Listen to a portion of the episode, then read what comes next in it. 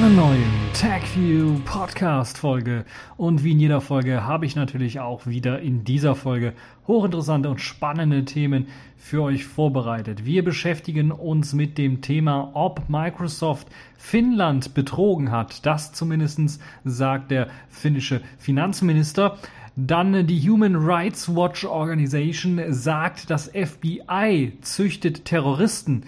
Ist das wirklich wahr oder stimmt das nicht so ganz? Wir wollen dem Ganzen auf die Spur kommen. Und 1984 Reloaded. Jeder soll jeden ausspionieren in New York. Dann haben wir auch natürlich technische Themen. Plasmoids in Plasma 5 mit einem Alternativsystem oder alternativen System. Und Car Decoration 2 schauen wir uns etwas näher an. Und dann wieder ein Microsoft-Thema, nämlich das sogenannte einheitliche Windows wird beschworen und wir wollen uns das ein wenig genauer anschauen. Dann natürlich wieder die Pfeife der Woche, das Spielzeug der Woche, das Spiel der Woche und die Distro der Woche, also die Kategorien der Woche ganz zum Schluss. Fangen wir aber zunächst einmal an mit, äh, ob denn äh, Microsoft Finnland betrogen hat. Beim Thema Microsoft sagen jetzt einige schon wieder. Oh nein, nicht du schon wieder. Aber da müssen wir irgendwie durch. Und äh, zumindest in Finnland ist man da auch sehr aufgeregt auf Microsoft, denn man geht davon aus, dass Microsoft Finnland betrogen hat. Jetzt fragen sich einige, wie soll das denn gehen? Naja, Microsoft hat ja Nokia übernommen und fast 30.000 Nokia-Angestellte übernommen. Das ist eine recht große Zahl und hat dann ja jetzt, also der neue Microsoft-Chef Satya Nadella hat am 17. Juli bekannt gegeben, dass eine ganze Reihe von Mitarbeitern entlassen werden. Und äh, insgesamt 18.000 Mitarbeiter sollen entlassen werden. Und das, wovon jetzt hier bei Betrug gesprochen wird, geht er davon aus, dass etwa 12.500 Mitarbeiter eben ehemalige Nokia-Mitarbeiter, also fast rund die Hälfte der ähm, ja, hinzugekommenen neuen Mitarbeiter von Nokia werden entlassen und die sind alle eben in Finnland angesiedelt und das ist dann doch schon ein starkes Stück. Vor allen Dingen, wenn man sich dann jetzt äh, auch noch vor Augen hält, dass Microsoft eigentlich zugesichert hat, bei dem Deal mit Nokia haben sie nämlich nicht nur mit Nokia zusammengearbeitet, sondern auch mit der finnischen Regierung und hat, haben mit der finnischen Regierung einen Deal abgemacht, ähm, eine freiwillige Verpflichtung, die sie eingegangen sind, dass sie eben äh, Finnland weiter unterstützen wollen. Und ähm, wenn dieser Deal dann tatsächlich so stattgefunden hat, dann wäre es tatsächlich ein Betrug und das ist schon ein sehr, sehr starkes Stück. Aber wir dürfen natürlich nicht vergessen, was Nokia in der Vergangenheit schon alles gemacht hat, wenn wir überlegen, dass die Arbeitsplätze in Deutschland, ich glaube, es war in Bochum, wo sie dann auch einfach mal dicht gemacht haben, dann nach Rumänien gegangen sind und da nach einem Jahr auch wieder dicht gemacht haben und dann natürlich die Leute, die sie dort eingestellt haben, dann auch auf der Straße dann gesessen haben, beziehungsweise arbeitslos wurden. Das heißt, da war ja Nokia auch nicht so immer die äh, ein Vorzeige, eine Vorzeigefirma wie es jetzt dann mit der Verpflichtung ausgeht, ob sie da eventuell auch irgendwelche Verpflichtungen eingegangen sind gegenüber den Lokalen oder eben dem äh, Land selber, in dem sie halt eben ihre Werke hatten, ist mir nicht bekannt. Auf jeden Fall ist das schon ein starkes Stück, dass es vor allen Dingen von dem Finanzminister aus Finnland dann gesagt worden ist, dass Finnland betrogen worden ist von Microsoft, ist schon auch ein starkes Stück, wenn wir überlegen, dass das normalerweise bisher so noch kein Politiker geäußert hat. Es war klar für, den, für die finnische Regierung und auch für den Finanzminister, dass natürlich eine Reduktion der Mitarbeiterzahl kommen könnte. Aber es ist halt jetzt bedauerlich, weil niemand hat gerechnet, dass fast die Hälfte der Mitarbeiter entlassen wird. Und das ist wirklich ein sehr, sehr starkes Stück, das stimmt schon. Und das wahrscheinlich auch nochmal vor dem Hintergrund, dass eben nicht nur jetzt die alte Symbian-Sparte von Nokia irgendwie eingestampft wird, sondern auch die Leute entlassen werden, die vor allen Dingen dafür zuständig waren, die Nokia-Experimente mit Android dann so ein bisschen zu koordinieren, dass die jetzt dann auch flach fallen und wegfallen.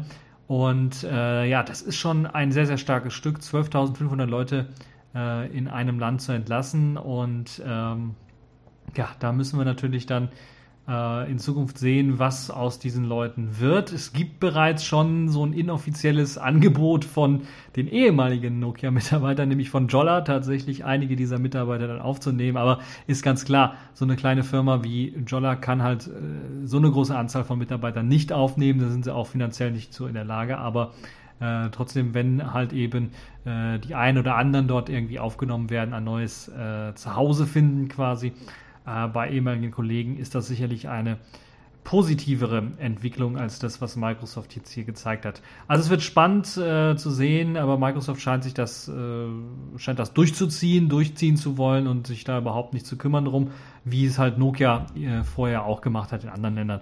Das heißt, ganz normale Entwicklung, wie ich äh, hier sehe, mit der einzigen Ausnahme, dass Microsoft versprochen hat, dass sie nicht so viele Leute feuern wollen oder quasi gesagt haben, wir wollen äh, die Verpflichtungen gegenüber Finnland betonen und äh, hier sehr stark sein und dann die Hälfte der Mitarbeiter entlassen, das ist schon, äh, das entspricht nicht dem ganz. Aber Microsoft kann sich da natürlich auch immer rausreden. Ich weiß jetzt nicht ganz genau, was die Verpflichtung dann jetzt im Wortlaut gesagt hat, ähm, was natürlich dann jetzt hier, äh, ja, der ausschlaggebende Punkt wäre, um zu sagen, wir können Microsoft jetzt komplett verurteilen schlecht ist es nie, Microsoft zu verurteilen, aber es war natürlich klar, dass Microsoft diesen Schritt irgendwann gehen muss, weil halt eben ihre Zahlen im mobilen Sektor äh, nicht gerade berauschend sind und sich dann jetzt noch ein, äh, einzubilden, jemand einzuverleiben, eine, eine große Handysparte einzuverleiben, ohne Kürzungen durchzuführen, das wäre quasi äh, Selbstmord gewesen. Und ich bin fast schon immer noch der Meinung, dass die jetzt quasi auch Selbstmord betrieben haben, weil Nokia selber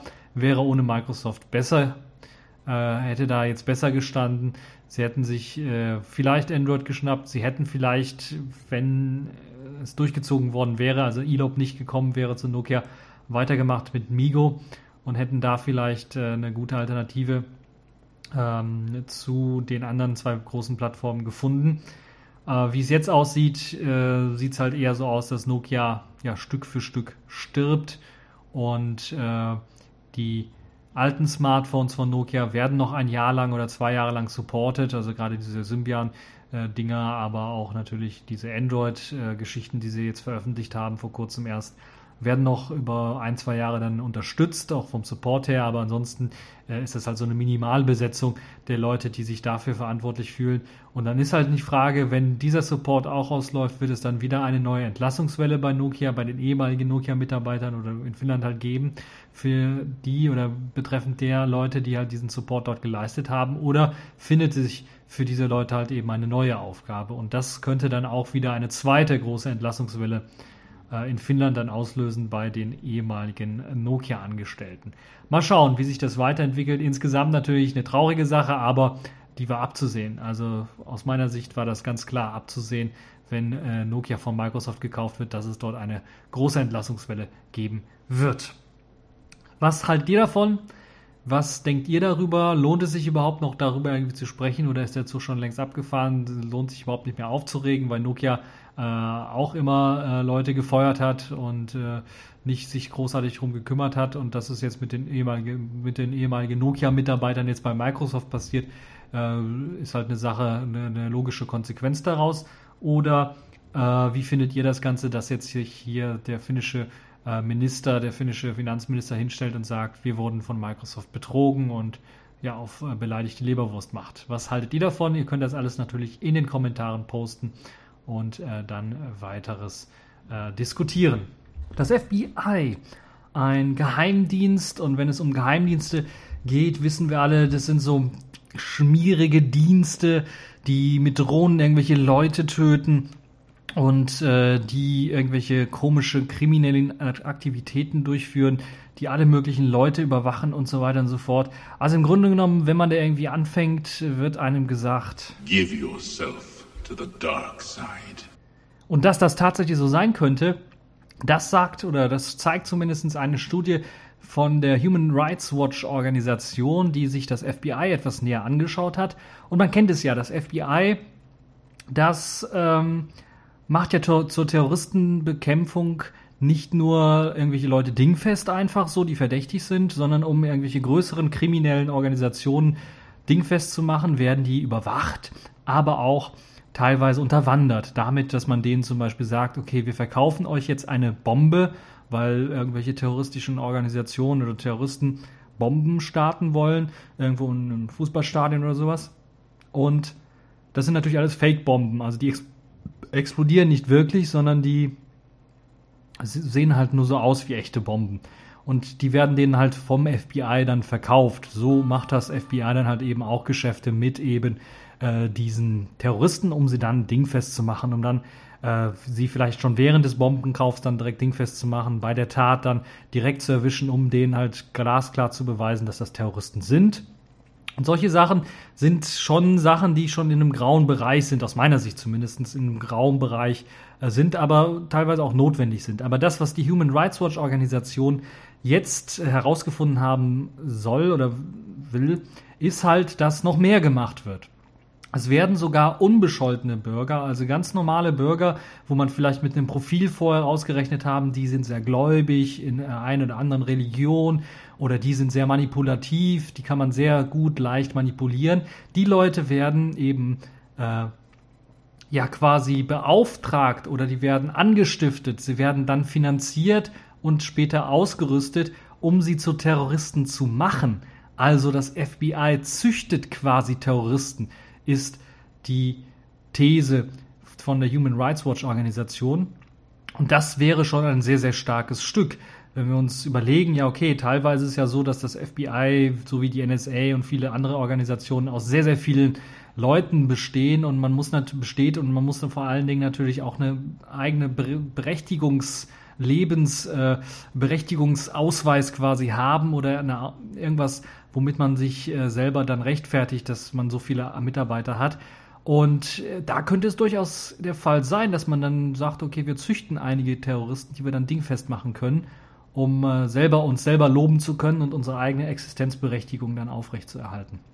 Das ist aber schon ein, ein, eine, eine provokative Aussage, die eigentlich fast gar nicht mehr getoppt werden kann.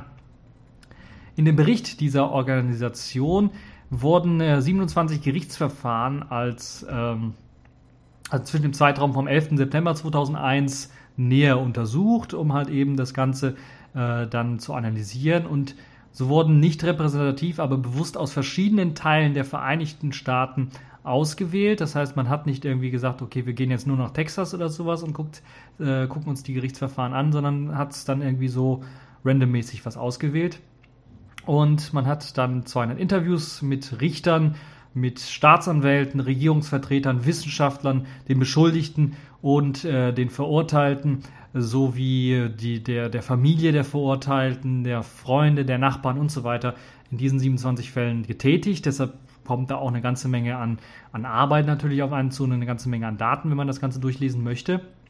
Und wenn man sich das ganz genau anschaut, sieht es so aus, dass die meisten dieser Leute, ja, dass man, oder dass man das gezielt gemacht hat, oder dass es auch klar geworden ist, dass man gezielt arme, dumme und Kranke angeheuert hat.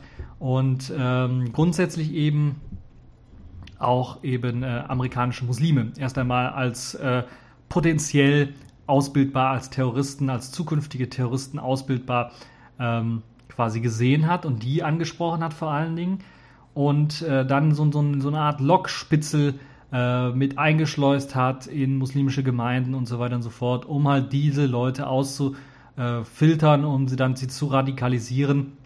Äh, und diese leicht manipulierbaren äh, Personen dann auch angestiftet hat, ähm, äh, bestimmte Sachen zu machen. Selbst Leute, man ist auch nicht davor zurückgeschreckt, Leute mit psychischen Problemen, also wo man ganz klar wusste, wo man sicherlich auch die äh, Akte des Arztes oder sowas besorgt hat, wenn er in psychi äh, psychiatrischer Behandlung war, äh, um dann halt eben äh, dort gezielt solche Personen anzuwerben.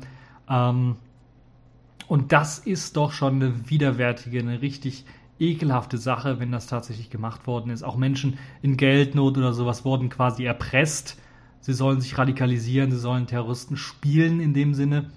Und ähm, das ist schon richtig krass. Ein Drittel der Verurteilten von diesen 27 sind teilweise auch mit massiver Unterstützung von FBI-Spitzeln und Geldern des FBIs äh, zur Durchführung des Terrorismus unterstützt worden, was äh, sicherlich auch wieder ein, ein, ein sehr, sehr starkes Stück ist. Zum Beispiel gab es äh, in einem Fall, der sich äh, Newborg Quartets nennt, ähm, war es halt so, dass zwei Bodenluftraketen, natürlich unschädlich gemachte Bodenluftraketen in dem Fall, äh, sowie Plastiksprengstoff, das war jetzt falscher Plastiksprengstoff, an Personen geliefert worden ist, ähm, die alleine eigentlich gar nicht auf die Idee gekommen wäre, das irgendwie zu benutzen oder solche Mittel überhaupt irgendwie zu benutzen oder einzusetzen. Und der einzige Grund, warum das jetzt dem geliefert worden ist, ist halt eben, äh, um halt eben diesem jungen Mann überhaupt eine Straftat zu schreiben zu können, um den halt irgendwie überhaupt dingfest zu machen, um halt wieder sich zu präsentieren, als wir haben einen Terroristen geschnappt. Aus diesem Grund wurde, wurden ihm halt eben ähm, wurde, wurden ihm halt diese Sachen geschickt. Es ist halt nicht so, dass dem die irgendwie so geschickt worden sind, sondern es ist schon klar, dass er äh, gezielt darauf hingewiesen worden ist, hier sind die und die Sachen, die musst du unbedingt einsetzen, die haben richtigen Bums und so weiter und so fort. Und er quasi dazu gedrängt worden ist, eine Bestellung aufzugeben, so würde ich das fast schon sagen. Man hat also massiv geworben, sowas wie man bei Amazon vielleicht kennt, wenn man da irgendwie Werbung eingeblendet bekommt oder von anderen Webseiten her kennt. So hat man bei ihm auch massiv geworben, dann diese Dinge zu kaufen. Und das ist wirklich richtig, richtig krass. Es gibt sogar erpresste Geständnisse, das heißt, wo dann äh, in diesen 27 äh, untersuchten Fällen waren 22 Beschuldigte schon vor dem Gerichtsverfahren in Isolationshaft gebracht worden, um halt eben äh, die so weit äh, darauf zu bringen, dass sie Geständnisse ablegen. Also man hat sie quasi erpresst, indem sie in Isolationshaft geworfen hat, den Schlüssel weggeworfen hat und äh, das hat halt eben den Vorteil, dass wenn diese Personen halt ein Geständnis ablehnen, äh, abgeben, dann wird das Gerichtsverfahren nicht mehr vor Schöpfen, also nicht mehr vor, äh, vor der Jury gemacht im Grunde, äh, wo, wo, halt eine unabhängige Jury aus ganz normalen Personen, die eingeladen werden, ganz normale Amerikaner, die eingeladen werden per Brief oder sowas, dann entscheiden, sondern dann wird halt nur noch ein Verfahren äh, vor einem Richter gemacht und von einem Staatsanwalt, um natürlich den Prozess dann auch zu vereinfachen. Aber nicht nur psychische, auch körperliche Folter haben zu Geständnissen geführt oder sollen zu Geständnissen geführt haben. Das sagt zumindest die Human Rights Watch Organisation. Und ähm, berichtet da, dass diese Informationen von saudischen oder israelischen Agenten innerhalb äh, dieser Einrichtungen dann äh, ähm, äh, geleakt worden sind im Grunde. Ein Verurteilt, Verurteilter hatte zum Beispiel zwei Geständnisse äh, unterschrieben in Hebräisch, ohne diese Sprache zu sprechen. Das, was auch sehr interessant ist. Das heißt, da wurden sogar teilweise ja, Dokumente einfach gefälscht, weil der Mann selber diese Sprache gar nicht spricht, aber soll halt das Geständnis unterzeichnet haben in dieser Sprache. Solche Tricks wurden auch durchgeführt, um halt Leute dann äh, quasi für immer und ewig wegsperren zu können. Unfaire Verfahren gab es natürlich dann auch, also dass äh, im Ablauf der Gerichtsverfahren zum Beispiel zweifelhafte Beweise, äh, von äh, denen manche überhaupt gar nichts mit dem Fall irgendwie zu tun haben, äh, den Richter dafür überzeugen sollten äh, und, und die Geschworenen, wenn dann tatsächlich Geschworene eingesetzt worden sind, dann auch beeindrucken sollten, äh, die überhaupt nichts mit dem Fall eigentlich zu tun haben und einzig und alleine für die Manipulation der Geschworenen gedient haben, um halt diese Person tatsächlich richtig ins Gefängnis zu bringen. Und das ist wirklich, wirklich richtig krass. Und äh, ja, wenn sich das alles so bewahrheitet, dann fragt man sich, warum wird da nichts gegen gemacht? Wo ist der Rechtsstaat? Sind diese ganzen ähm, Geheimdienste eigentlich komplett verrückt geworden in den USA. Die laufen alle amok, habe ich irgendwie das Gefühl, und machen alle, was sie wollen und nicht das, was sie sollen. Äh, und ähm, ja, so krass, glaube ich, war es noch nie mit diesen Geheimdiensten. Es gab ja immer schon Gerüchte, dass das FBI und äh, J. Edgar Hoover als, als ehemaliger Chef des FBI ist ja immer so ein bisschen mit der Mafia zum Beispiel äh, verbandelt war und da Geschäfte gemacht hat und solche Geschichten. Das ist also nichts Neues im Grunde, aber dieses Ausmaß, das jetzt angenommen, das es jetzt angenommen hat, dass komplett unschuldige Personen im Grunde genommen die vielleicht ein bisschen was zurückgeblieben sind teilweise, aber auch vielleicht auch psychische Probleme oder sowas haben, dass die einfach ausgenutzt werden, sie zu radikalisieren, zu Terroristen zu machen, die anzustiften, irgendwelche Raketen, Bomben oder sonst was zu kaufen, um sie dann einfach als, als Erfolgsmeldung für das FBI festnehmen zu können und dann, wenn sie sich weigern, da irgendwie zu sagen, das haben wir irgendwie, ich hatte vor, irgendwie eine Bombe oder ein Bombenattentat oder so zu machen, dann werden sie halt eben mit irgendwelchen Mitteln dann gezwungen, in Isolationshaft gebracht, gezwungen, eine, eine, ähm, ein Geständnis abzulegen. Und wenn natürlich so ein Geständnis abgelegt wird, dann ist äh, die Chance, dann freigesprochen zu werden oder ähm, äh, eine Milderung dann zu bekommen, äh, doch relativ gering. Oder die Chance, dass sich das jemand genauer anschaut äh, dann doch relativ gering. Das ist also ein sehr, sehr starkes Stück. Äh, dieser Artikel, der auf Heise erschienen ist, könnt ihr euch anschauen. Da gibt es auch ein kleines Videochen, das äh, nochmal einige Dinge zusammenfasst. Auf jeden Fall eine sehr, sehr spannende Geschichte und äh, eine sehr, sehr traurige Geschichte, wie ich finde. Und ähm, die mich immer noch mehr zu der Meinung bewegt, Geheimdienste gehören abgeschafft. In der jetzigen Form gehören Geheimdienste abgeschafft. Komplett einmal einen Karschlag machen und dann eventuell äh, Spezialdienste, neue Spezialdienste, will ich nennen, mal wieder schaffen, die dann im Zuge von dem, was Geheimdienste eigentlich, was die eigentliche Aufgabe von den Geheimdiensten war in der Vergangenheit, äh, also äh, Terrorismusbekämpfung, schwerste Kriminalität bekämpfen, organisiertes Verbrechen bekämpfen, was ja auch die Aufgabe der Polizei in einem gewissen Maß dann auch ist, aber wo die Polizei halt nicht mehr hinterherkommt, äh, diese Dinge dann einfach machen zu können. Aber dafür braucht es eben einen Kahlschlag, zumindest in den USA braucht es den. Äh, aber ich bin mir sicher, dass wir in Deutschland vielleicht nicht so skrupellose Geheimdienste haben, aber auch äh, ziemlich ausgeuferte Geheimdienste, die ihre Aufgaben äh, nicht so richtig erfüllen, sondern weit übers Gesetz hinausschlagen und aus dem Grund Geheimdienste abschaffen. So meine These zu dem Ganzen. Ja, bleiben wir bei der Hauptaufgabe von Geheimdiensten, nämlich der Überwachung. Und die versuchen jetzt Geheimdienste oder auch ganze Städte ein bisschen was auszulagern, so nach dem Motto, dass wir alle ein wenig äh, zu Superhelden werden. Und zwar soll das dadurch gemacht werden, werden dass in New York zumindest jetzt, machen wir das mal wieder aus, äh, in New York zumindest jetzt äh, die New Yorker aufgefordert werden, sich gegenseitig zu überwachen in einer sogenannten Smart City, wo halt eben nicht nur Daten zur Verkehrsbelastung gesammelt werden, sondern auch die Bürger künftig Gehwege und Straße filmen sollen, um dann ja ihre Mitbürger zu überwachen. Wie bei vielen solcher Smart City Plänen fehlt es aber so ein bisschen an Transparenz, also was jetzt mit diesen ganzen Daten angestellt werden soll äh, und so weiter und so fort, weil man ja natürlich dann auch sehen kann, ja, wenn einer da so das ein oder anderen in einen Shop reingeht äh, und was kauft er da und sowas, das ist ja heutzutage mit so hochauflösenden Kameras alles möglich, das zu überwachen und ähm, es ist schon richtig, richtig krass. Und der Grund, warum New York zum Beispiel das jetzt ähm, auslagern möchte an seine Bürger, ist, dass es momentan nur 20 Prozent der Stadt einsehen kann mithilfe der Überwachungskameras, die sie so haben. Und sie kam halt eben auf die Idee, wenn sich New Yorker einfach selbst aufzeichnen oder sich selber gegenseitig überwachen, wäre das doch die beste zentrale Überwachungsstruktur. Das ist quasi aus meiner Sicht so der letzte Stein, um zu sagen, ja, totale Überwachung haben wir ja schon im Internet und, und Telefon und so überall. Aber das ist nochmal ein Schritt weiter.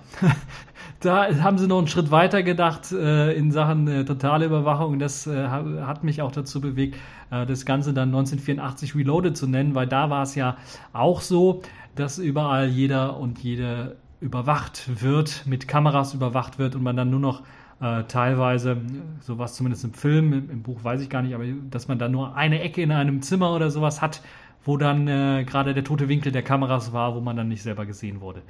Das ist also schon ein richtig, richtig knalles, äh, knaller äh, Teil, wie ich finde, dass halt eben auch keine Scham da besteht, das zu fordern. Kein, kein Unrechtsbewusstsein, kein Risikomanagement, äh, dass das irgendwie die Demokratie gefährden würde, dass das unsere Freiheit gefährden würde, wenn jeder, jeder jeden überwacht. Das ist also, das ist richtig, richtig krass.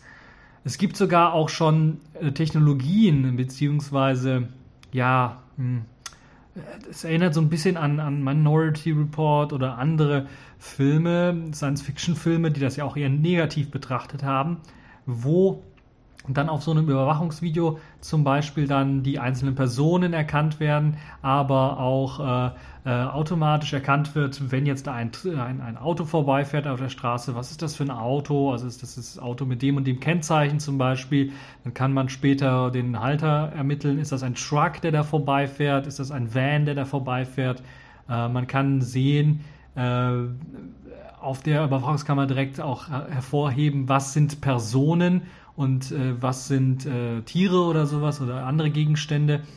Äh, man kann natürlich Geschäfte hervorheben und das ist alles ähm, dann auch noch äh, in Big Data mäßig wird das aufgezeichnet, also wie viel äh, Fahrzeuge überqueren jetzt diese, diese Kreuzung oder diese Straße, wie viele Leute bewegen sich gerade aktuell, wie viele Leute sind allgemein auf dem Videobild zu erkennen und solche Geschichten. Also das ist also schon richtig, richtig erschreckend. Äh, es gibt dann natürlich auch die, die, die Möglichkeit, die Geschäfte werden auch einzeln angezeigt. Das ist ein Fotoladen, ist das jetzt ein, ein Apple-Geschäft, ein Disney-Laden oder was auch immer. Dann wird dann der Traffic, also wie viele Leute gehen rein und raus, wird da gezählt. Äh, wie viele Leute sind drinnen, wird sogar jetzt gezählt.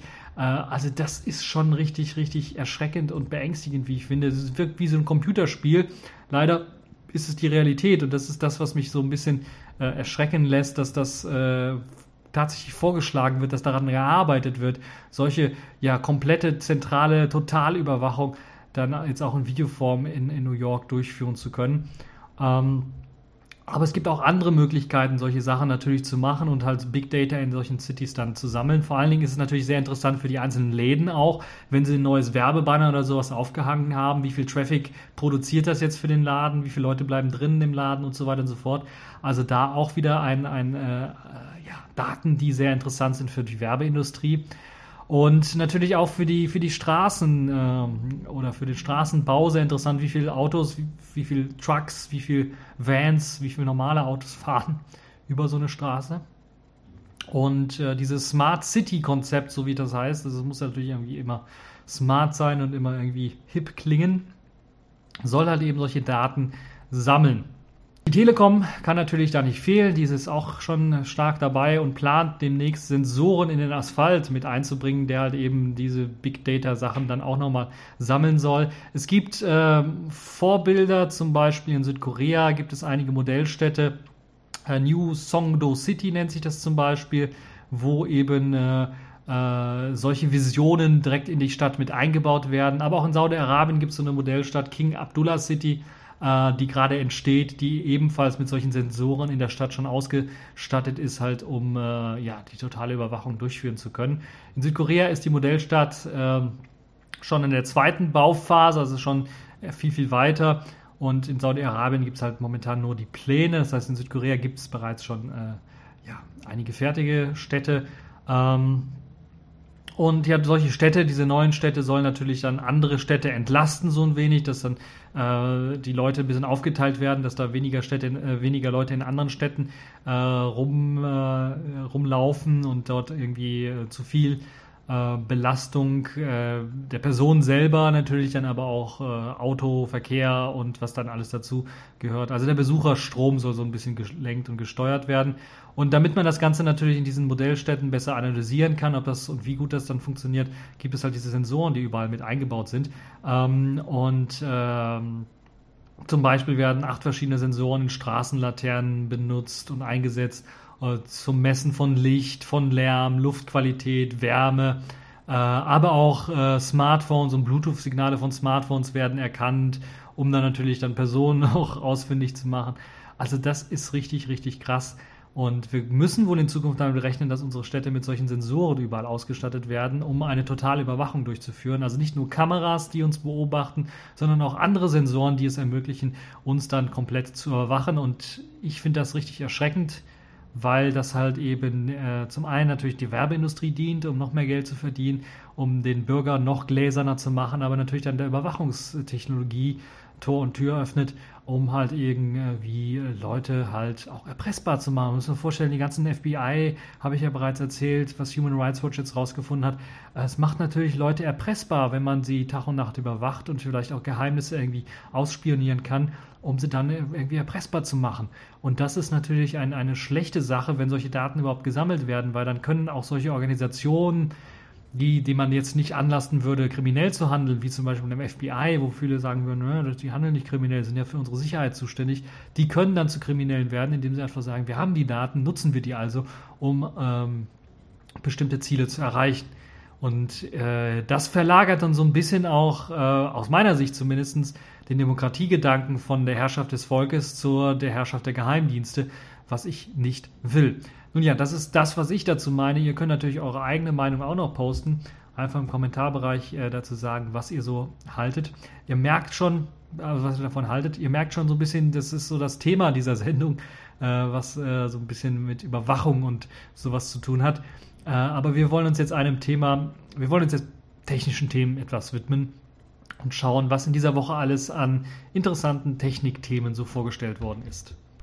Plasma 5 ist ja vor einer Woche etwa oder ein bisschen was mehr erschienen und es gibt jetzt aber bereits schon Pläne, was nach Plasma 5 denn jetzt alles in 5.1 und so weiter dann an neuen Features mit reinkommen soll. Und da gibt es jetzt ein sehr, sehr interessantes neues Feature. Das, äh, so nennt sich das hier, Leveraging the Power of Choice, also die Auswahlmöglichkeiten von KDE so ein wenig verbessern soll, indem ein alternativen System eingeführt worden ist für Plasmoids. Weil Plasmoids ist natürlich eine sehr, sehr gute und nützliche Sachen, Sache, aber es sind mittlerweile so viele, dass man nicht immer ja, den Überblick behalten kann. Und gerade für Sachen, für Standardsachen, die zum Beispiel ausgeliefert werden, wie eine Uhr oder den Applikations- Launcher, also das Startmenü. Da gibt es ja zwei verschiedene, die zum, zumindest standardmäßig ausgeliefert werden. Und da wäre es natürlich mal gut, einfach mal ähm, ja, eine Möglichkeit zu bieten, eine Alternative zu haben, einfach zu wechseln. Momentan sieht es so aus, dass das, äh, glaube ich, bei KDE auch noch möglich ist. Mit dem Rechtsklick kann man einfach sagen, Switch to äh, zu, zum, zum klassischen Launcher wechseln oder sowas.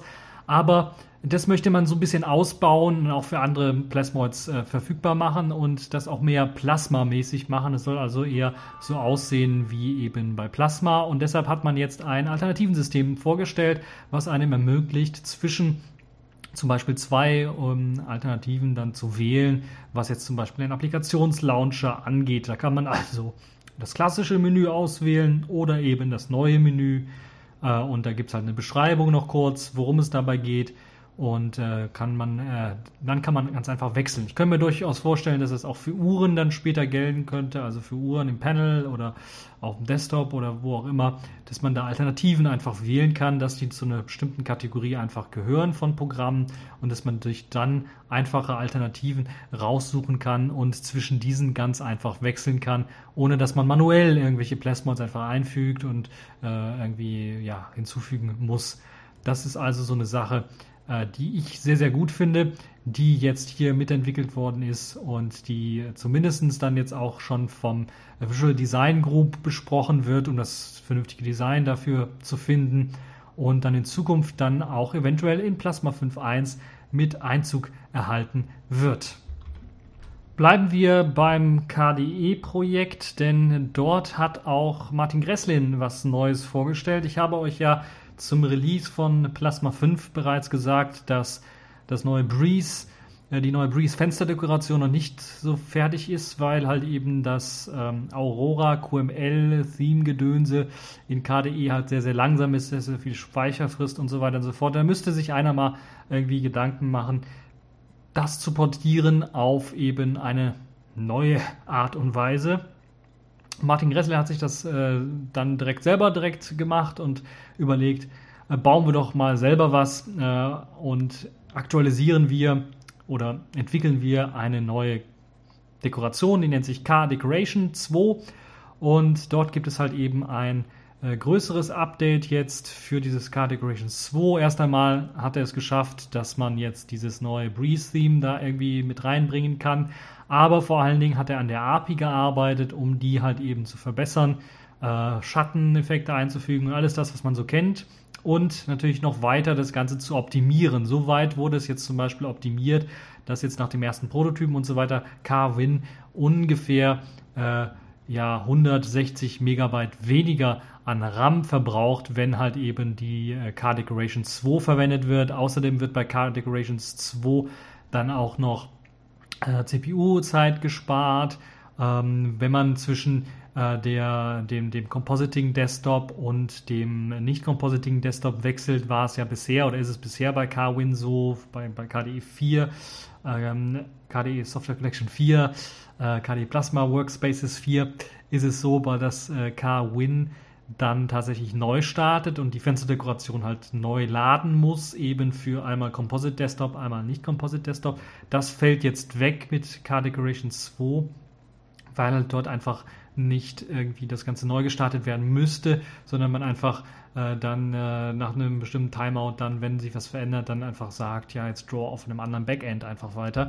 Das ist halt die einzige äh, Sache, die da jetzt äh, mit äh, gefixt worden ist. Dann gibt es natürlich dann auch noch andere Optimierungen, wie zum Beispiel, äh, was die Fensterdekoration, das Verschieben und das kleiner und größer machen, also verkleinern, vergrößern von Fenstern angeht. Das soll dann auch, das, das, dieser Flicker-Effekt soll verringert worden sein.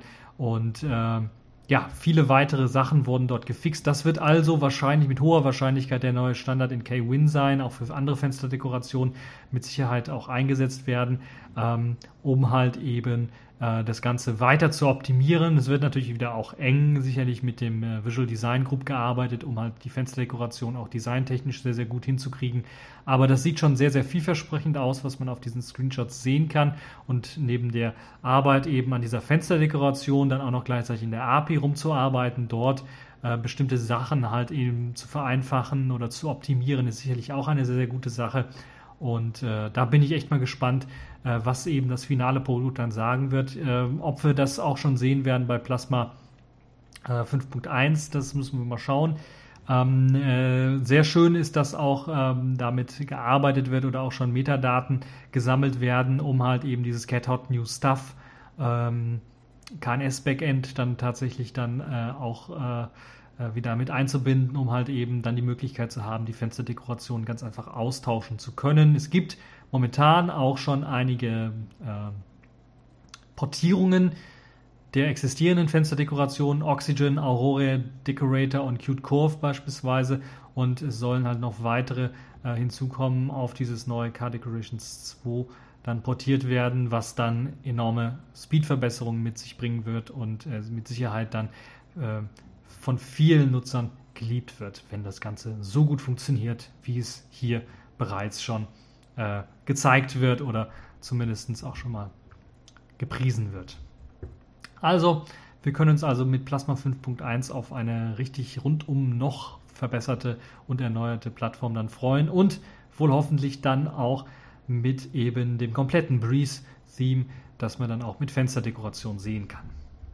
Ja, kommen wir nochmal zu Microsoft und Microsoft Windows. Und als ich diese Meldung gelesen habe, habe ich gedacht, na klasse, Noobs. Denn Microsoft hat angekündigt, Convergence zu machen. Also einfach zu sagen, wir wollen jetzt ein Windows und das soll auf allen Plattformen laufen. Da habe ich mich erstmal gefragt, hä? Das macht doch Microsoft schon. Sie machen ein Windows was genauso schlecht ist, genauso schlecht läuft auf Tablets wie auf dem PC, wollte ich fast schon sagen. Nee, was halt eben aussieht wie ein Tablet OS und das läuft halt eben auch im PC. Und äh, das sieht auch genauso auch aus auf einem ARM-Laptop oder auf einem ARM-Netbook. Äh, nee, wie heißt die Dinger? Tablet. auf einem ARM-Tablet wie auf einem äh, x86-Tablet.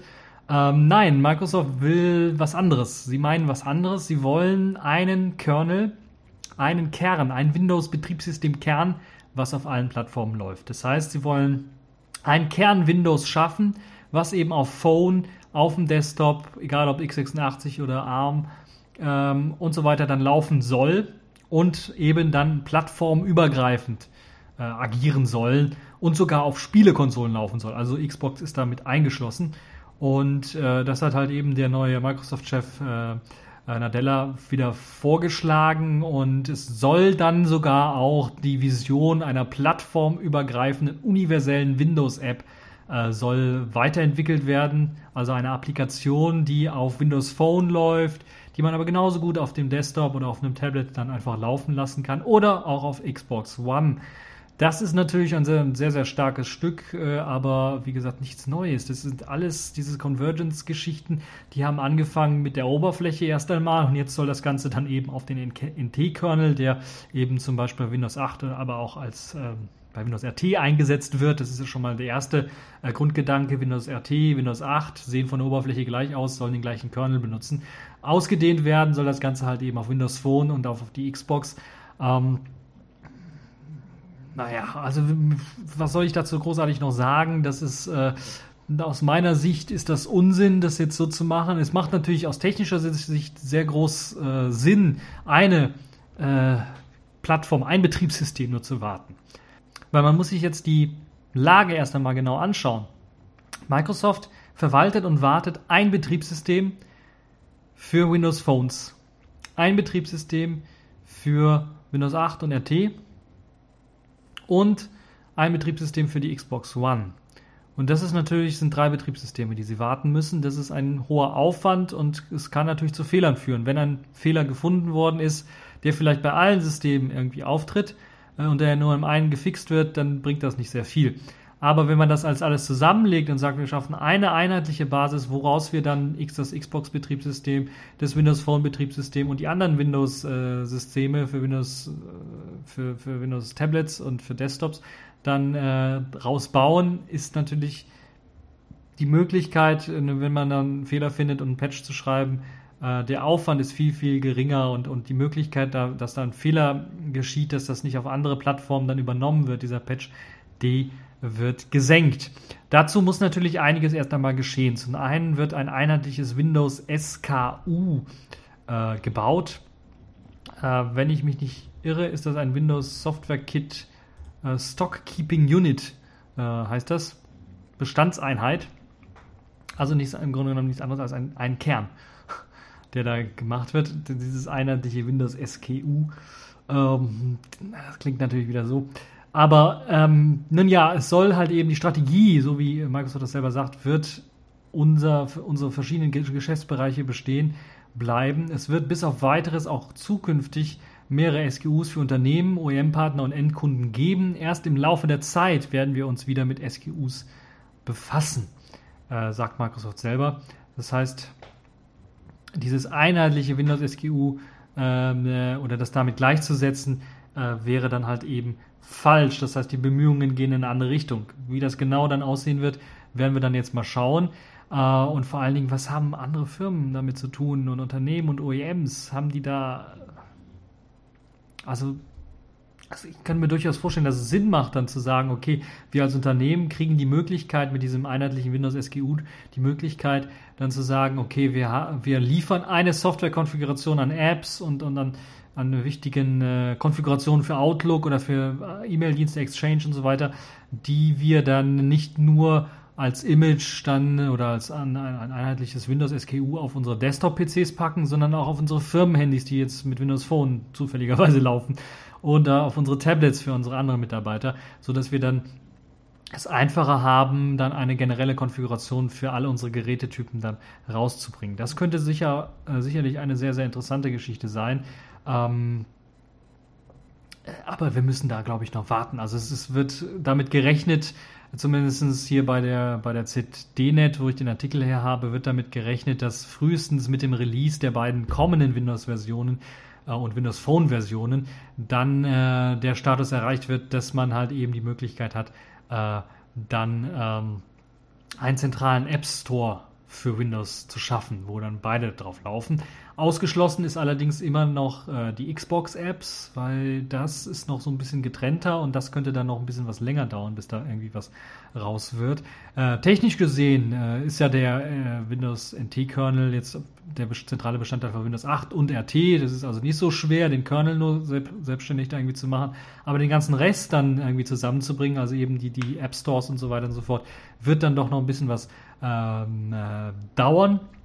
Wir dürfen aber auch nicht vergessen, dass Microsoft Mitarbeitern so eine zentrale Entwicklungsplattform schon jahrelang versprochen worden ist.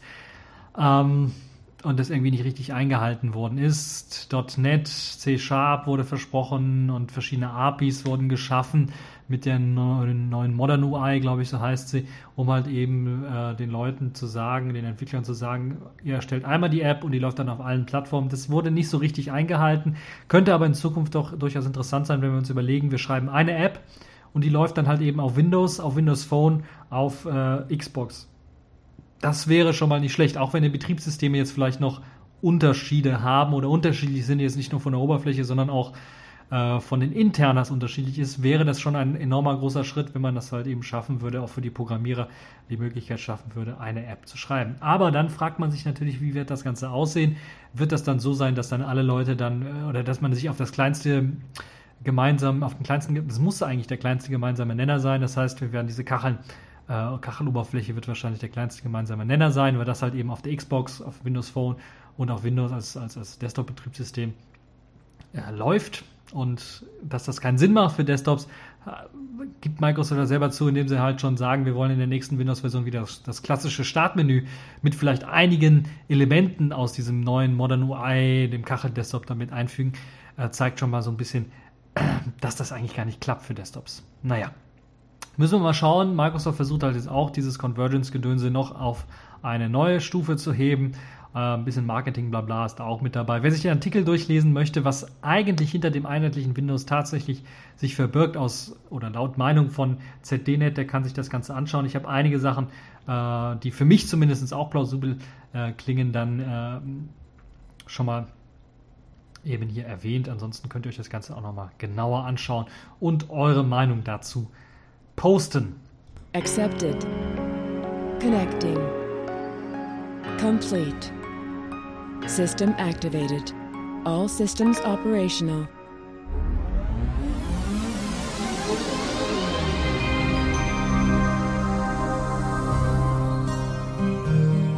Kommen wir zu den Pfeifen in dieser Woche und da gibt es eine Pfeife der Woche, Kommen wir zu den Pfeifen dieser Woche. Ich habe äh, zu den Kategorien dieser Woche, wollte ich eigentlich sagen. Ähm, und da gibt es eine Pfeife der Woche. Das ist das erste, äh, die erste Kategorie in dieser Woche. Äh, eigentlich die Pfeife von letzter Woche schon und ich habe sogar noch früher gelesen. Es geht nämlich, äh, also die Pfeife der Woche ist erstmal Apple. Es geht um Apple und dort hat nämlich ein äh, Sicherheitsforscher, nämlich Jonathan Ziarski, ich hoffe, ich habe es richtig ausgesprochen, der hat ein PDF veröffentlicht, eine Präsentation veröffentlicht, die habe ich eigentlich auch schon vor zwei, drei Wochen gelesen, aber jetzt kam es halt ganz groß raus in den News, deshalb habe ich gedacht, kann man nochmal als Pfeife bringen, weil er auch einen Vortrag auf der Konferenz Hope Hackers on Planet Earth dargelegt hat, was Apple alles macht, um oder welche Dienste Apple alles auf iOS-Geräten laufen lässt, um ja potenziell ähm, ja alles abzuschöpfen, was der Nutzer auf seinem auf seinem Gerät denn da macht. Und dazu dient zum Beispiel, dass, äh, oder da kam heraus, das wissen vielleicht einige der iOS-Nutzer gar nicht, dass eigentlich ständig, wenn das Gerät läuft, ein ähm, Packet-Sniffer im Hintergrund läuft, der eben alles mitsnifft, was ihr im Netzwerk so macht. Das ist vielleicht für den einen oder anderen erstaunlich oder ja, er fragt sich, warum? Hä? Was soll das? Es macht Sinn natürlich für vielleicht Debugging-Zwecke, wenn man eine App entwickelt oder sowas, dann mal vielleicht Packet-Sniffer laufen zu lassen. Aber dass das Teil eben nicht für Debugging-Zwecke gedacht ist, sondern eigentlich ständig läuft und im Developer-Modus also nicht eingeschaltet ist, ist halt schon mal, spricht dann da irgendwie, ja, es ist äh, ad absurdum führt das das Ganze.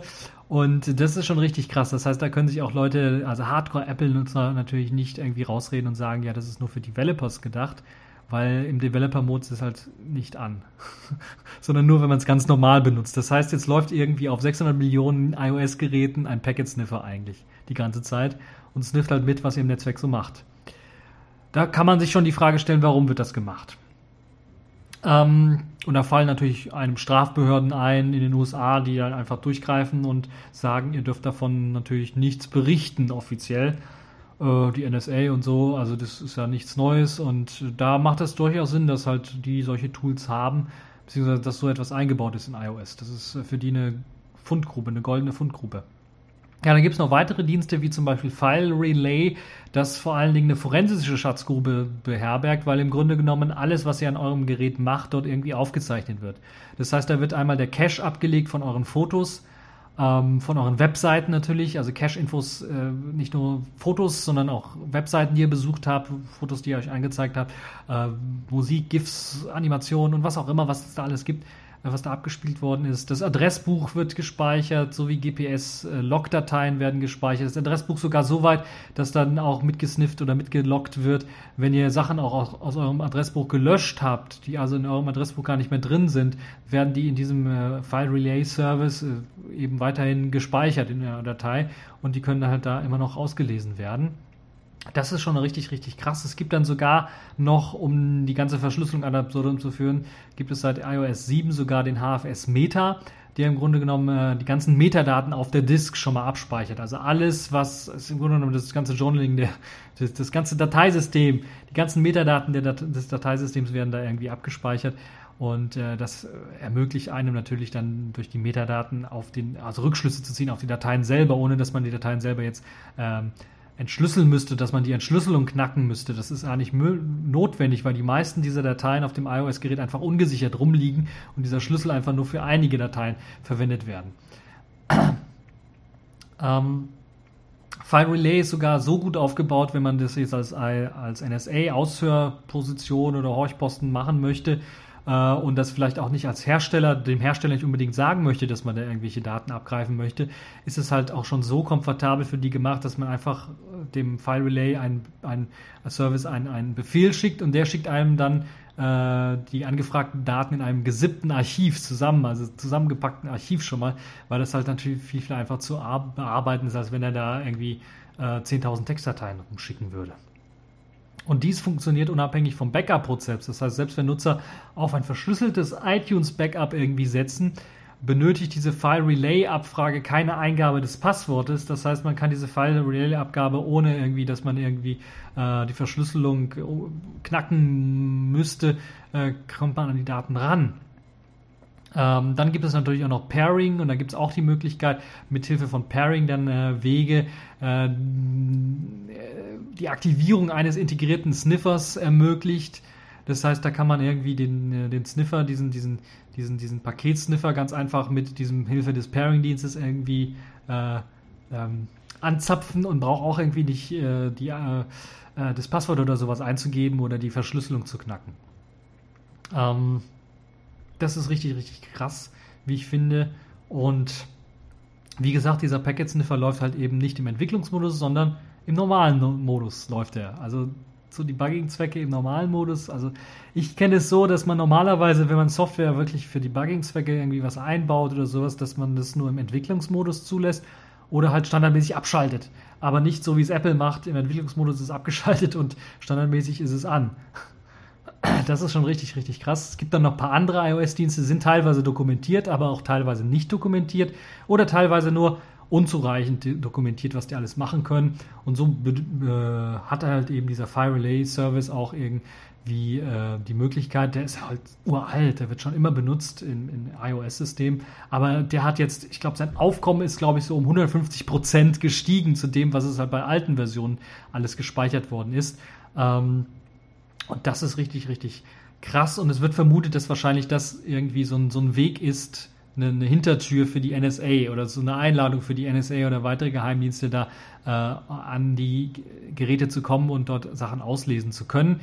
Ähm, inwiefern das Sinn macht, dass zum Beispiel dann, wenn irgendein Nutzer Probleme mit seinem Telefon hat, mit seinem Smartphone hat oder sowas und er in den Genius Bar oder sowas reingeht, dass das irgendwie dann benutzt wird, diese Dienste dann benutzt werden, um das Telefon irgendwie zu reparieren, das halte ich mal für sehr, sehr fraglich, würde ich mal sagen.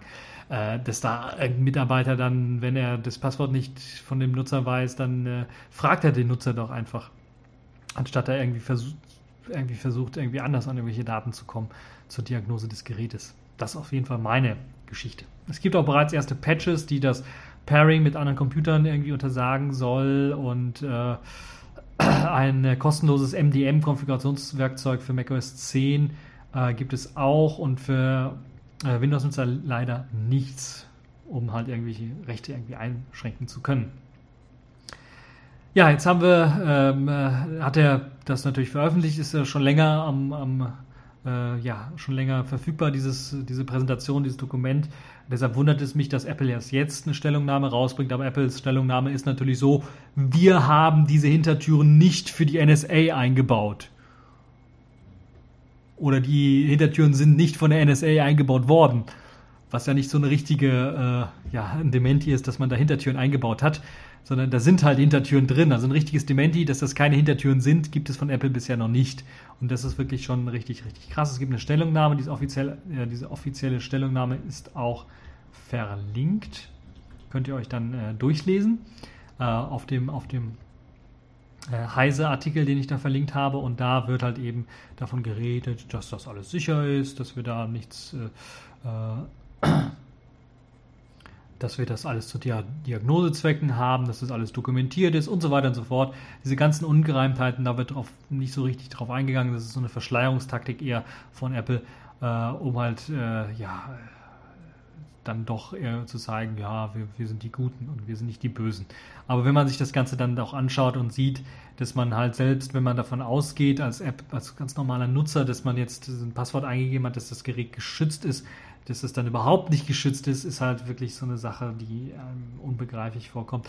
Und dass der Paketsniffer da andauernd läuft, was zum Geier, das ist, äh, fällt mir nicht mehr viel zu ein, was ich dazu sagen soll. Äh, zu Recht, glaube ich, die Pfeife der Woche. Ihr könnt natürlich eure eigene Meinung dazu posten, was ihr davon haltet. Ja, es ist nicht alltäglich, dass ein neuer Linux-Desktop auf den Markt kommt, wobei das ja doch schon in den letzten Jahren doch so verstärkt irgendwie Tendenzen gezeigt hat. Aber es hat langsam wieder so ein bisschen abgeflacht und dass jetzt wieder ein neuer Desktop auf den Markt kommt, ist dann doch ja wieder mal was Besonderes. Deshalb kommen wir zum Spielzeug der Woche. Das ist nämlich der Budgie Desktop 5.1. Das ist eine sehr, sehr schlanke Oberfläche.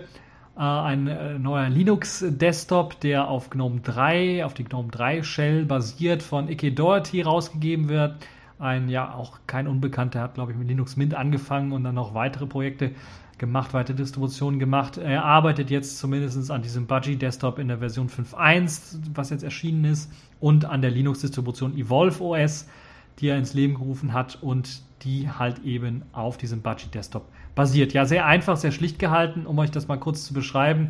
Es gibt im Grunde genommen ein unsichtbares Panel mit links einer Menütaste, um halt eben äh, Programme starten zu können, das Startmenü zu zeigen, einem Task, eine Taskleiste, wo halt eben die Tasks angezeigt werden als Icons und ganz rechts gibt es dann halt eben eine Uhr mit Tray. Das ist im Grunde genommen schon alles. Ein Hintergrundbild gibt es natürlich dann auch. Und das war es eigentlich schon für diesen Budgie Desktop. Mehr hatte an Spielereien nicht zu bieten. Er basiert eben auf GNOME und eben auch auf dem Fenstermanager Matter und benutzt halt eben auch die libmatter von eben diesem Fenstermanager in modifizierter Fassung natürlich dann. Ähm, auf dem unteren Bildschirmrand, wie gesagt, eben das Panel. Das lässt sich natürlich verschieben nach oben, nach links und nach rechts, wobei noch nicht ganz klar ist, ob links und rechts tatsächlich auch in einer zukünftigen Version dann erlaubt werden soll. Es gibt ein paar Einschränkungen äh, zu diesem ganzen Desktop immer noch. So gibt es halt Icon-Einschränkungen. Äh, die Status-Icons beispielsweise haben eine feste Auflösung von 22 Pixeln und die Launcher-Icons im, im, im äh, unten in der Taskleiste haben 32 Pixel äh, Einschränkung und äh, die Höhe des Panels ist fest eingestellt auf 40 Pixeln. Das sind also so ein paar Einschränkungen des, des, des, dieses Panels, was komplett neu geschrieben worden ist für die Version 5.1 in Vala neu geschrieben worden ist. Das heißt, ja, äh, das Tool der Wahl hier oder die, die, die, das Toolkit der Wahl ist hier GTK, GTK 3, worin eben geschrieben wird. Und äh, es gibt jetzt aber auch eine Plugin-API, die in diesen Budgie-Tester mit eingefügt worden ist, sodass man dann in Zukunft wahrscheinlich auch noch einige äh, Plugins dann äh, für programmieren kann und Anwender äh, dann die Möglichkeit haben, eben eigene Applets irgendwie anzulegen und abzulegen, wie man es vom guten alten GNOME 2 oder auch äh, von KDE, Plasma und so weiter her kennt. Einige Probleme wurden in dieser neuen Version äh, behoben äh, unter anderem natürlich mit dem Panel, die, es vorher auch schon gab. Es gab schon vorige Versionen, aber das ist so die erste Version, die jetzt äh, zumindest äh, auf mich irgendwie eine Aufmerksamkeit erregt hat. Und ähm, ja, ihr könnt das Ganze selber mal testen, diesen äh, Budgie Desktop 5.1, indem ihr einfach die Evolve OS Distribution runterlädt, die bereits eben diesen äh, Budgie Desktop im Paketmanager verfügbar macht. Ähm, ich glaube, es gibt noch keine ISO jetzt direkt mit dem neuen Desktop, sondern ihr müsst da wirklich ein Update oder so ausführen, aber das dürfte, glaube ich, kein größeres Problem sein. Ansonsten findet ihr auch Binärpakete in OpenSUSE und Fedora sowie auch in Arch Linux, wobei man den äh, dort per AUR installieren müsste, diesen Desktop. Also äh, Spielzeug der Woche, der Budgie Desktop in Version 5.1. Ja, der Sprung vom Spielzeug der Woche zum Spiel der Woche ist gar nicht mal so groß und dieses diesmal ein, ja, ein Spiel der Woche, was so ein bisschen auch Technikthemen miteinander vereinbart. Nämlich Google hat das allererste Android-Spiel in Qt 5 programmiert vorgestellt. Ihr habt richtig gehört, mit Voltaire, so nennt sich das Spiel, hat Google eine kleine, ein kleines Android-Spiel herausgegeben, das in Qt 5 und QML programmiert wurde. Das heißt, das ist zum einen natürlich ein Riesenlob für Qt 5 und für Digia und für die ganzen Leute, die an Qt arbeiten, weil jetzt Google offiziell mal ein Spiel oder eine Demo, äh, man, will so als Präsent Repräsentationsspiel eher das Ganze sehen, als Open Source hat man das Ganze veröffentlicht, ist in C++, Qt 5 und QML geschrieben und bietet ja eine fluffige Grafik, äh, nicht sehr anspruchsvoll, ist kein 3D-Shooter oder sowas, sondern eine fluffige äh, Grafik, was so eher, ja, eher aus, aus Spielfilmen, aus, aus Kinderspielen, aus Kinderspielen oder Kinderfilmen bekannt ist. Und äh, ja, das Ganze soll halt eben die Power von Qt 5 zeigen und wie einfach es möglich ist, mit äh, dem Qt Framework solche Spiele in Qt Quick, größtenteils in Qt Quick, dann zu spielen. Das Ganze ist ein 2D-Spiel, benutzt den 2D Scene Graph äh, und einen dazugehörigen Renderer.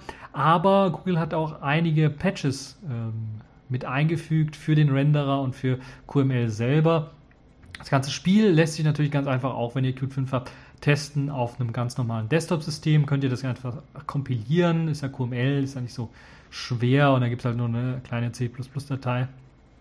Man hat äh, für die Spieleszenen äh, und den Hauptcharakter dann auch eine kleine äh, 2D OpenGL Renderer Geschichte genutzt äh, und den äh, einen eigenen 2D OpenGL Renderer dann auch geschrieben für das Spiel selber und man benutzt, benutzt den Qt eigenen äh, Renderer nur für die Menüs. Das heißt aber auch, weil er Open Source ist, kann man diesen 2D OpenGL Render dann natürlich auch später vielleicht in Qt einbauen beziehungsweise Teile des Codes übernehmen. Und das ist das, was äh, Qt wahrscheinlich jetzt oder Digia jetzt wahrscheinlich dann auch machen wird in Zukunft, werden sie diese kleine Gaming Engine, die da entstanden ist, dann äh, analysieren, die Patches, die gemacht worden sind, gegen Qt äh, vor allen Dingen gemacht worden sind. Und äh, Digia ist, zeigt sich natürlich enorm erfreut, äh, dass eben Google das irgendwie gemacht hat, sich dem annimmt und zeigt, dass eben halt auch Qt ein gutes Framework ist, wenn man für Android Programme oder Spiele entwickeln möchte.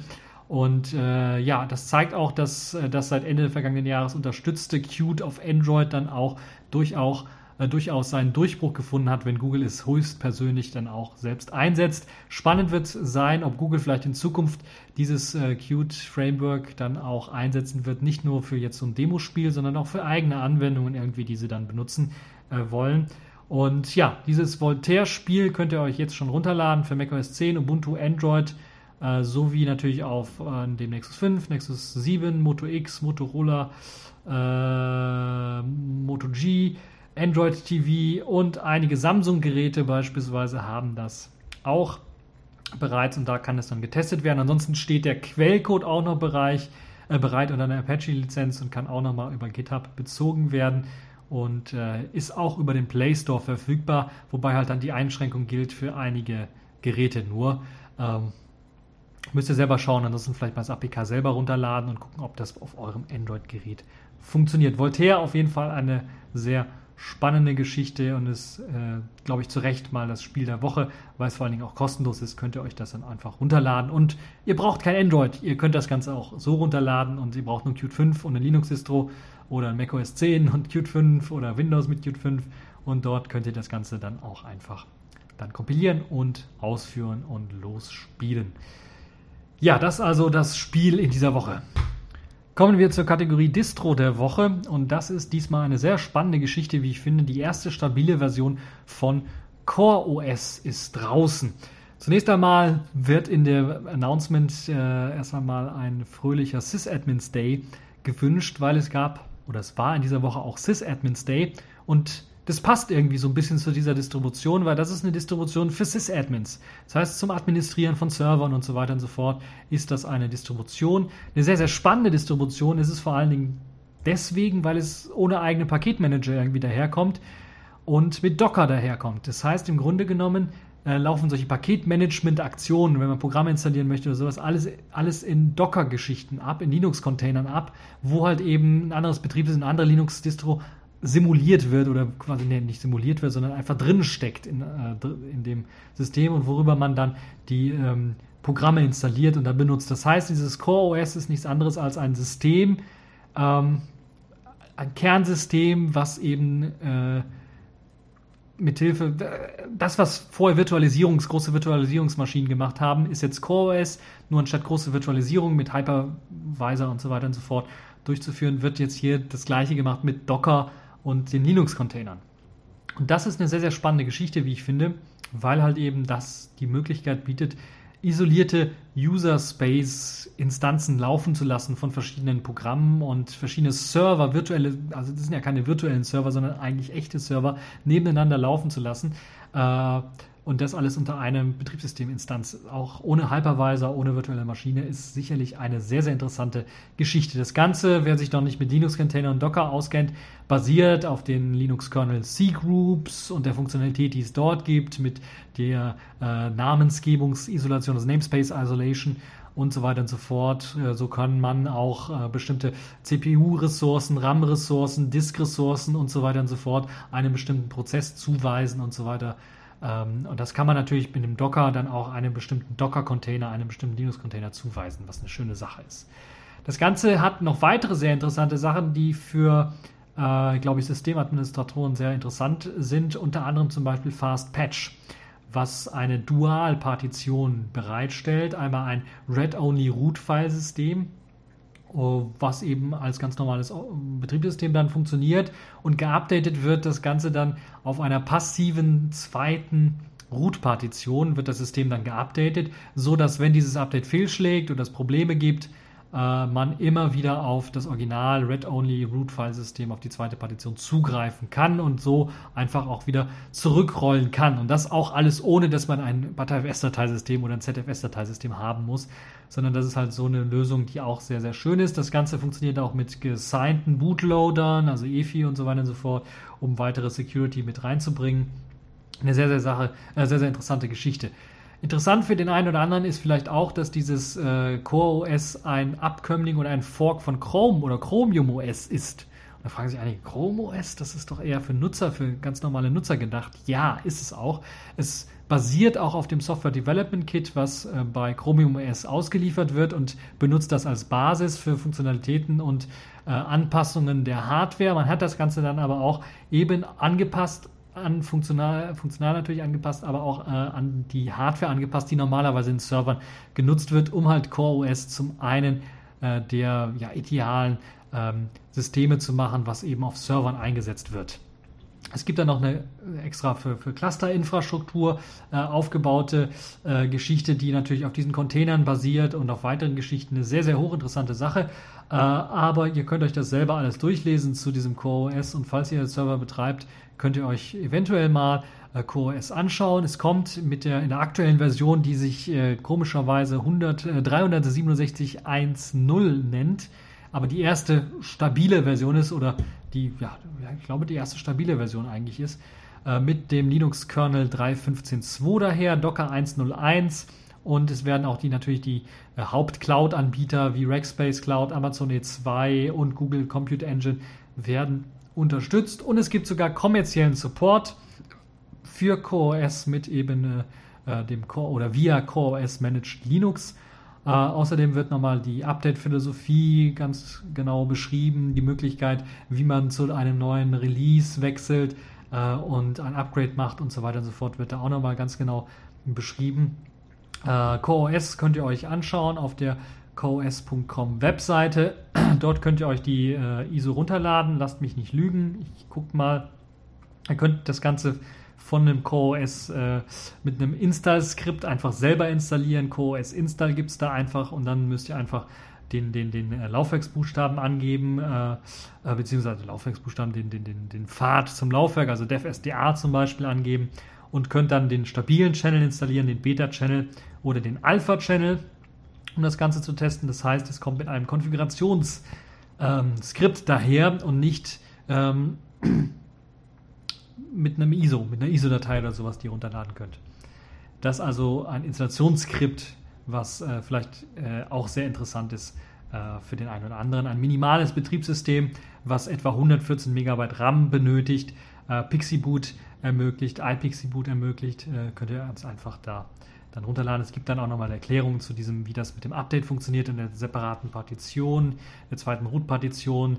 Äh, die Docker-Container werden da nochmal erklärt, so ein bisschen das Clustering wird erklärt und das äh, Distributed System Tools, die werden dort erklärt, so dass eine App zum Beispiel einen Lesezugang hat auf etwas, eine andere App nicht, die geblockt wird und so weiter und so fort. Das alles hier auf der CoreOS-Seite. Eine sehr, sehr interessante Geschichte, wie ich finde, für die Leute, die halt eben äh, im Serverbereich arbeiten und äh, oder sich vielleicht einen eigenen Home-Server einrichten wollen und äh, ja, vielleicht mal schauen wollen, was alles möglich ist, wenn man halt irgendwie CoreOS einsetzt und äh, was es da für Möglichkeiten äh, ja, tatsächlich auch gibt. Ja, es gibt auch eine recht gute Dokumentation, trotz dieses äh, Supportes, der ja auch kostenpflichtig ist, gibt es doch äh, eine relativ gute Dokumentation auch äh, auf der CoreOS-Webseite. Da könnt ihr euch zum Beispiel anschauen, wie ihr diese Cloud-Provider mit einbindet, äh, die verschiedenen, wie ihr das Ganze dann tatsächlich auf eine Disk installiert, ähm, äh, manuelle Tweaks durchführt und so weiter und so fort. Das könnt ihr euch alles anschauen. Und es gibt auch einen Blog, wo regelmäßig Neuerungen gepostet werden und äh, Anleitungen gepostet werden, um bestimmte Sachen machen zu können. Also eine sehr, sehr interessante Sache, eine Distribution zum Ausprobieren. Äh, zu Recht, glaube ich, die Distro der Woche in dieser Woche, gerade wenn man irgendwelche Server einrichten möchte. Ja, das war es auch schon für diese TechView Podcast Folge. Ich hoffe, sie hat euch gefallen, ihr hattet Spaß dran, auch wenn es ein paar ernste Themen gab mit eben der totalen Überwachung, mit der FBI und dem Ausnutzen ihrer Rechte äh, oder, oder einfach der illegalen Aktivitäten des FBIs und so weiter und so fort. Ähm, und ja, das war's für diese Folge und bis zur nächsten Folge.